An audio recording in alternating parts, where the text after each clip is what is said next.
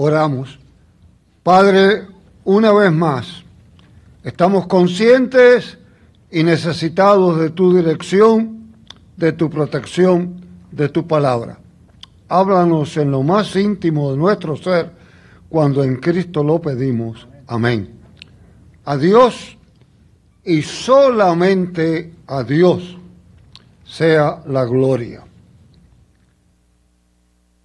Entiendo que el domingo pasado se sentó la base necesaria para este mensaje y pienso que es la continuación. Ustedes recordarán, se pusieron las bases firmes de Dios obrando en medio de todas las circunstancias, a pesar de lo que crean la gente, lo que hagan la gente, lo que quieran hacer, ocurre por la sabia y divina voluntad de Dios y el plan de Dios se cumple para bien de su gente a pesar de todas las imprudencias de los seres humanos.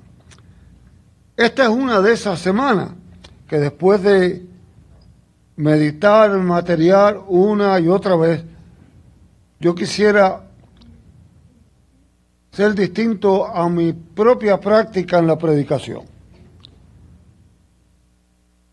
Alargar un sermón extremadamente largo, no se asusten, no lo voy a hacer.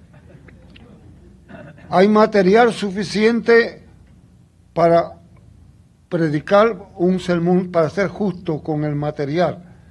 Me gustaría pedirle a ustedes que repasen el, los versículos, los capítulos anteriores y posteriores que hemos leído, para que vean el cuadro completo de lo que acontece de lo que ocurre en este pasaje.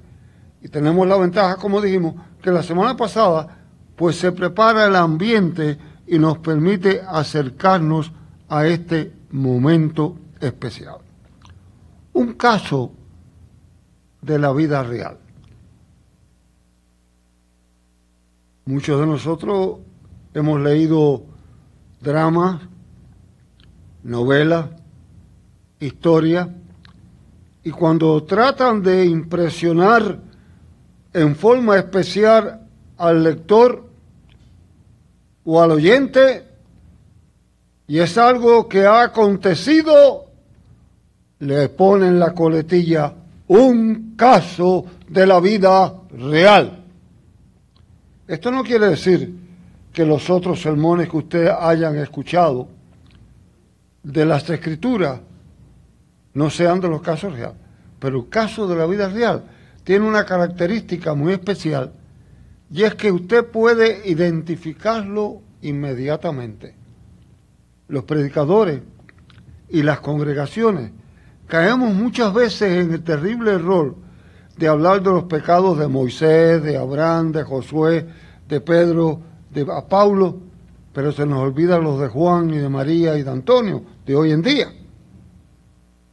Y aquí se nos baja de una manera real que cualquiera de ustedes puede en una manera sencillísima cambiar los nombres de Saúl y David y conocer casos de la vida real de envidia. La envidia es diabólica. La envidia es carnal. La envidia es el cáncer que devora lo más íntimo del ser.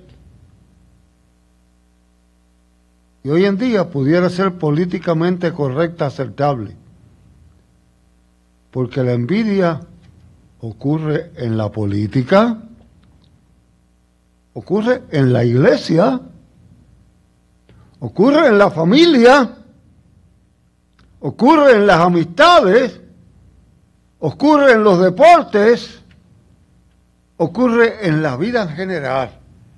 Manifiesta su horrorosa cabeza de una manera destructiva y desbarata momentos y familia. Sí, terrible caso de la vida real. ¿Cómo se manifiesta de un lugar a otro la envidia. hay una anécdota en la antigua iglesia siriaca que la mantienen hasta el día de hoy. La iglesia siriaca tiene la herencia de lo que eran los ermitaños, que eran monjes que se retiraban en los desiertos en pequeñas cabañitas para vivir lo más humilde y sencillamente posible para apartarse del pecado del mundo. Y cuenta esta fábula que tres o cuatro novicios satánicos, novatos, trataron de tentar a este monje una y otra vez, una y otra vez, con riqueza, con sexo, con esto, y nunca se dio. Se quejaron a Satanás y le dijeron, mira, lo que nos está pasando tratamos, es que ustedes no tienen experiencia. Sencillamente, háganle saber a este monje que el monje de la próxima cabaña ha sido nombrado obispo de Antioquía. Y ustedes verán lo que ocurre. Así lo hicieron y aquel monje se llenó de envidia. ¿Por qué?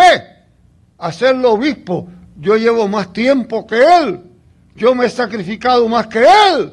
¿Por qué? Y la envidia lo sacó de su santidad. ¿Cuántas veces ocurre eso? La historia bíblica que está frente a nosotros nos da el background perfecto el trasfondo ideal para entenderlo, para compartirlo, para convivirlo. Saúl, si lo podemos identificar, hombre fuerte, carácter de rey, con toda la fortaleza propia, pero al mismo tiempo débil en sus convicciones mentiroso. Si ustedes analizan, conocía muy bien la religión hebrea, pero no tenía duda, más adelante ustedes pueden escucharlo, aún de consultar pitonizas para aclarar lo que él quería, porque quería que Dios dijera lo que él quería oír, no lo que tenía que oír. Uno de los grandes errores del envidioso es que no quiere oír lo que Dios tiene que decirle, sino le gusta decirle a Dios lo que Él tiene que hacer. Y allí ocurre el gran choque terrible. Saúl tenía ese problema. Y lo tenía como en el caso de la vida real lo tienen gente que tú conoces y yo conozco. David, por el contrario, bendito, cuando fueron a ungirlo, ni siquiera su familia lo tomó en cuenta. Cuando venía Samuel a ungir, le dijeron, tú no, tú, tú no tienes, vete, vete, vete al campo a cuidar la, el ganado. Y todos los hermanos que tenían las apariencias y las características pasaron hasta este no, este no, no hay ninguno más. Sí, hay uno más, tráeme ese que está en el campo. Aquel que tocaba, aquel que cuidaba a los ovejas, es debilucho y joven, ese es, ese es, porque Dios no tiene en cuenta tu decisión, pero su decisión.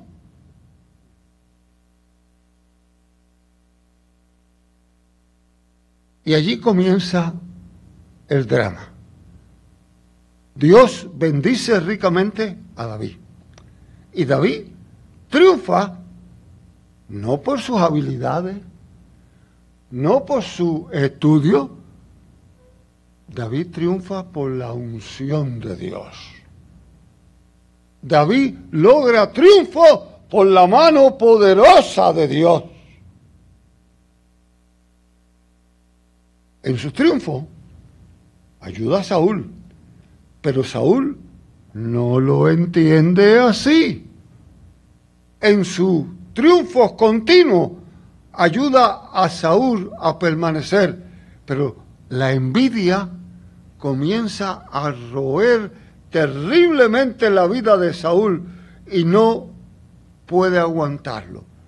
Dios sigue cuidando de David y coloca a Jonatán, hijo de Saúl, con un amor muy especial por David, mal interpretado por malos teólogos, mal explicado por malos púlpitos. Dios coloca ese amor en Jonatán. Y Jonatán le dice, mira, ten cuidado, papá tiene celos de ti, tiene envidia, quiere eliminarte.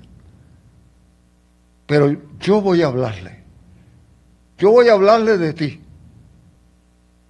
Van al campo de batalla y otra vez David triunfa, derrota a los filisteos, avanza, le da victoria al reinado de Saúl, pero Saúl no lo ve. Y en el campo al que ya Saúl ha mandado a sus criados a matar a David, Jonatán le dice, mira, no sé lo que estás haciendo, pero David no hace nada en contra tuya. David te ayuda. David es una esperanza. David es bueno. No debes hacerle daño.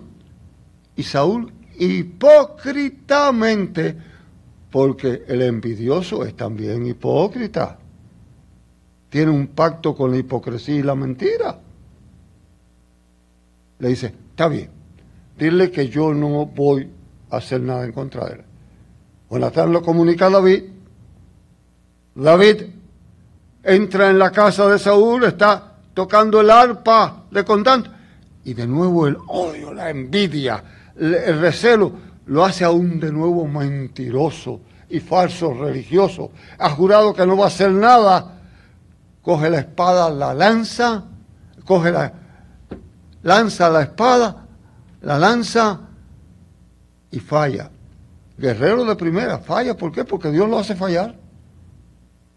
Y David logra escapar.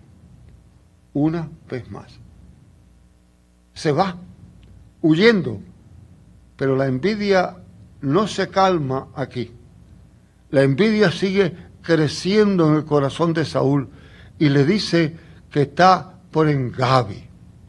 Engavi, a los que tengan esa curiosidad, es el único lugar en el mundo donde crece una planta que yo, en mi amor por las flores y por las plautas, creo que es lo más parecido al franchipán nuestro que crece en la isla.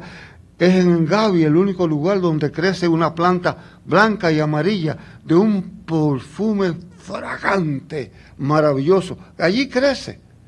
Allá fue a parar.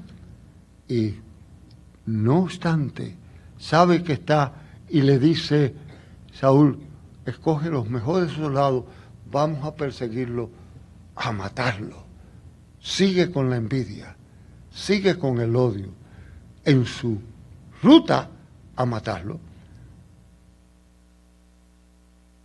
Para hacer la historia directa, entra en una cueva. Hay tres versiones, yo no sé la que usted quiera aceptar las iglesias orientales, a las que ustedes ya habrán descubierto por mi predicación, que yo le dedico bastante tiempo, las iglesias orientales dicen que él entró a hacer sus necesidades físicas, Saúl. Otros eruditos dicen que entró a descansar y otros dicen que entró a prepararse. Sea cual fuera, entró a la, a la cueva. Sorpresa de sorpresa. ¿Quiénes estaban allí cerca? David. Se lo pone en la mano Dios. David le corta paso pedazo del manto, señal de que lo ha tenido en su mano, señal de que tiene su reino. Le quita un pedazo del manto. Y cuando sale Saúl, le da voz y le dice, Rey mío, no tan solo lo perdona, lo reconoce, no tan solo vence a sus compañeros, a sus amigos que le dicen, aquí lo tienes ahora, vamos a salir de él. Mátalo. Ustedes han conocido, como conozco yo, en casos de la vida real, a los que les gusta, les gusta echarle leña al fuego. Y le dicen, mira, ahí lo tienes, mátalo, mátalo. El corazón de David se estremece y dice, no pondré mi mano sobre el ungido de Dios. Saúl reconoce lo que ha pasado y le dice, tú eres mejor que yo. Me has perdonado la vida, me has tenido en tus manos y me has perdonado. No obstante, sigue, sigue con su interés, con su envidia y realmente si usted lee el pasaje, eso no termina hasta que el mismo Saúl se quita la vida, él. Se la quita él. Y vemos de manera completa cómo Dios ha cuidado a David. Con Jonatán, con Nical, la sigue cuidando y aquí lo mete en la cueva. Esa cueva tiene mucho significado para mí. La cueva es un lugar oscuro, indeseable. Allí hay muerte y puede haber muerte. David es la luz, está en la claridad, tiene al enemigo en sus manos. ¿Han pensado ustedes que nosotros hemos estado en la cueva del pecado, en la cueva de la oscuridad, en la cueva del desastre, en las manos de la muerte y hemos sido perdonados por Jesucristo el Señor. Es ahí la imagen de David. Es ahí la imagen de Cristo en David. Perdonando a lo que no tiene mérito. Perdonando a lo que no tiene obra. Perdonando por misericordia pura. venciendo la envidia con el amor. Recuerdo de manera muy vívida, y ustedes me han escuchado, yo reconozco y entiendo que Dios me ubicó en ese lugar para enseñarme mucho de lo que fue mi ministerio, o es mi ministerio hoy en día. En mi primer cargo pastoral,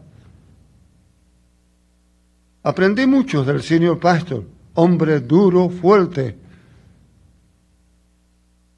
Teníamos algunas prácticas que yo aprendí de él. Una de ellas era que la congregación nos tenía a los dos, pero una persona no podía atenderse con el mismo pastor los dos. Si usted estaba conmigo, usted me, yo lo atendía a usted, si él tenía otro, fuera que fuera. Era su práctica. La otra cosa que tenía era que semanalmente le insistía que almorzáramos juntos y conversábamos. Conversábamos sobre lo que nos preocupaba, sobre cómo veíamos la congregación, sobre cómo nos sentíamos, todo lo demás. Y por la naturaleza de aquella congregación, yo lo veía que él pasaba muchísimo tiempo con gente que triunfaban, gente que triunfaban constantemente en la vida lo veía en la prensa, oía la noticia y él estaba siempre presente. En uno de esos almuerzos le dije, y yo pasaba mucho, mucho tiempo con gente con mucha necesidad, con gente con muchos dolores, con muchos problemas. Pasó así y era así. Y en una de esas conversaciones yo le dije, me llama la atención que usted pasa tanto tiempo con gente triunfante con gente poderosa. Y él sonriente me dice, ajá, ¿has pensado tú que es mucho más fácil encontrar a alguien que sufra con los que sufren que alguien que goce con los que se gozan? Y le dije, ¿cómo es eso? Dice, sí, porque la envidia tiende a apartarnos de disfrutar con los que gozan y ahora mismo te quiero dar una fórmula para que no caigas en ello. No te compares con otro nunca. Y segundo, cuando sientas la envidia atacarte, ríete de ella. ¿Y cómo me río de ella? Avanzando en tus triunfos y no parándote a discutir necedades. No permitas, y ahora veo que usar el pasaje, no permitas que te conviertan en un perseguidor de pulgas o perros muertos. Sencillamente no te compares. ¿Sabe que Saúl tenía ese problema de compararse y por eso no podía entenderlo? Caso de la vida real. ¿Por qué no mi nene? ¿Por qué no mi nena? ¿Por qué no mi nieto? ¿Por qué no mi casa? Hay una interesante novela latinoamericana que tiene unas páginas que me parece que cierran muy bien esto. Dos parejas se mudan a una pequeña urbanización. Los dos están en el mismo nivel. Las dos tienen las mismas entradas, más o menos. Las mismas profesión, parecidas una a la otra. Pero uno empieza a destacarse y empieza a avanzar. Y pronto cambia el carro. La vecina del otro lado dice, mira, cambió el carro y nosotros tenemos todavía el mismo carro viejo. Se van de vacaciones por un mes. Mira, se van de vacaciones y nosotros ni a, la playa podemos ir. Pronto renuevan la casa, compran muebles, celebran fiestas y la otra ya no puede más. Y le dice el marido, cambia de trabajo, chico, eres un inútil, no ganas suficiente, mira lo que está pasando. Y el pobre hombre se esfuerza por trabajar, por ganar más y cada vez más y más. Compran un segundo carro y ese es el colcho de la botella. Mira lo que estás haciendo, ya yo no quiero saber más de ti. Tienen una lavadora de platos, tienen todo lo que pueden tener. Y esta mujer un día está en su cocina fregando sus platos, fregando sus trastes, y tiene uno de esos sueños diarios de esos sueños que nos ocurren a todos en la vida real. Está soñando y dice que se encuentra de buenas a primeras en un inmenso campo lleno de cruces llenos de rosa. Las cruces están cubiertas de rosales. ¡Ah, qué perfume! ¡Ah, qué fragancia! Si tan solo pudiera tener una. Y una voz le dice, ¿Te gusta? Tómala. Va y toma una de esas cruces y pronto descubre que detrás de las rosas hay espinas y las espinas pinchan y duele. Y si esta no me conviene, esta no me conviene, sigue su sueño y allá en la lejanía ve otro grupo grande de cruces de oro, brillantes, hermosas, atractivas. Y de nuevo ah, es así. Si pudiera tener una, de nuevo la voz le dice, tómala. Va y la toma y pronto descubre que son pesadas, que se la quieren robar todos los demás que no puede descansar velándola. Y dice, no me conviene. Sigue su sueño. Y allá en la londananza hay una cruz, tosca, brusca, sin rosas, sin perfume, sin oro, sin brillo. No le llama la atención Pero entonces la voz le dice, pruébala, pruébala. La prueba no le hinca, no le pesa, no se la quieren robar, es la que le conviene. Un caso de la vida real. Juzgue Dios entre tú y yo. Provea Dios entre nosotros. Saúl, débil, creyéndose fuerte. David, débil, siendo fuerte por la mano de Dios. Hoy yo te pido, no te compares. Ríete de la envidia. Confía en el Señor. Y sobre todas las cosas, recuerda que el Señor juzga entre tú y los demás. Amén. Gracias, Padre, por tu misericordia, por tu bondad, por tu presencia, por tu palabra. En Cristo Jesús. Amén.